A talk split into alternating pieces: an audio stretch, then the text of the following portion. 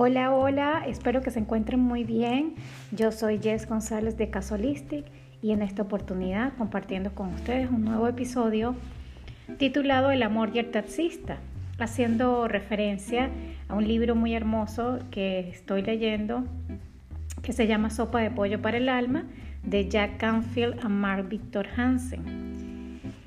Y quisiera compartir este texto, esta eh, anécdota, experiencia, reflexión eh, del autor para revelar lo que es la importancia del amor y por supuesto de lo que significa un simple gesto eh, a las personas que nos rodean. Comienza así. El otro día, en Nueva York, cogí un taxi con un amigo. Cuando nos bajamos, mi amigo le dijo al taxista, le agradezco el viaje, es usted un conductor estupendo. Durante un segundo el hombre se quedó atónito. Después reaccionó, oiga, ¿me está tomando el pelo o qué? Nada de eso, amigo mío, no tengo intención de molestarlo. Admiro la tranquilidad con que se mueve en medio de semejante tránsito. Farfulló el conductor y siguió su recorrido. ¿A qué venía eso? pregunté. Estoy tratando de restaurar el amor en Nueva York, me respondió mi amigo. Creo que es lo único capaz de recuperar en la ciudad.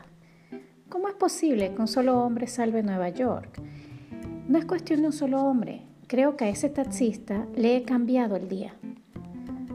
Suponte que haga 20 viajes pues será amable con esos 20 pasajeros que tenga porque alguien fue amable con él. Ellos, a su vez, serán más cordiales con sus empleados, servidores o colaboradores, e incluso con sus respectivas familias. En alguna instancia, la buena disposición podría extenderse a un millar de personas por lo menos. No está mal, ¿no te parece? Pero tú confías en que ese taxista transmita tu buena disposición a los demás. No estoy confiando en nada, respondió mi amigo. Me doy cuenta de que el sistema no es totalmente seguro. Hoy puedo encontrarme con 10 personas muy diferentes. Si de entre esos 10 puede, puede hacer feliz a 3, finalmente podré influir en forma indirecta sobre las actitudes de 3.000 más.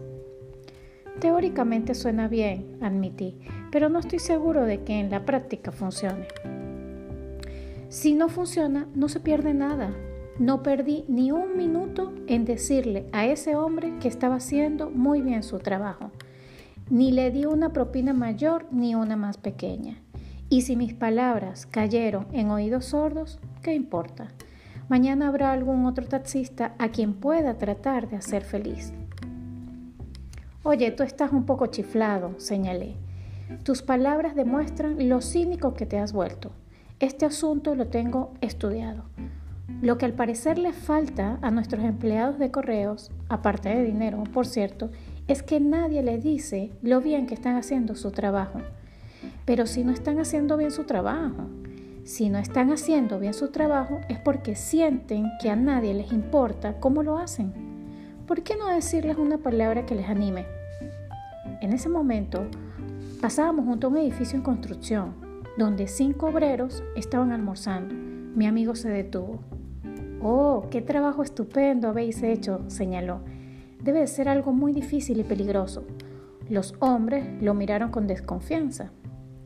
¿Cuándo estará terminado? Y le responden, en junio, gruñó uno de ellos. Ah, pues realmente es impresionante. Debéis de estar muy orgullosos. Seguimos caminando y yo le señalé, no he visto a nadie como tú desde que leí El Quijote. Cuando esos hombres asimilen mis palabras, se sentirán más felices y de alguna manera su felicidad será un beneficio para la ciudad. Pero esa no es una tarea para que la hagas tú solo, protesté. Al fin y al cabo, no eres más que un hombre. Lo más importante es no descorazonarse Intentar que la gente de la ciudad vuelva a ser feliz, feliz no es tarea fácil, pero sí puedo enrolar a más gente en mi campaña. Acabas de guiñarle el ojo a una mujer feísima, le señalé. Ya lo sé, me respondió. Piensa que si es maestra de escuela, hoy sus alumnos tendrán un día fantástico. Entonces, culmino este texto con una frase muy bonita de Martin Luther King. Todo el mundo puede ser grande, porque cualquiera puede servir. Para eso no necesitas tener un título universitario, no necesitas hacer que sujeto y verbo concuerden. Lo único que necesitas es un corazón pleno de gracia, un alma nacida del amor.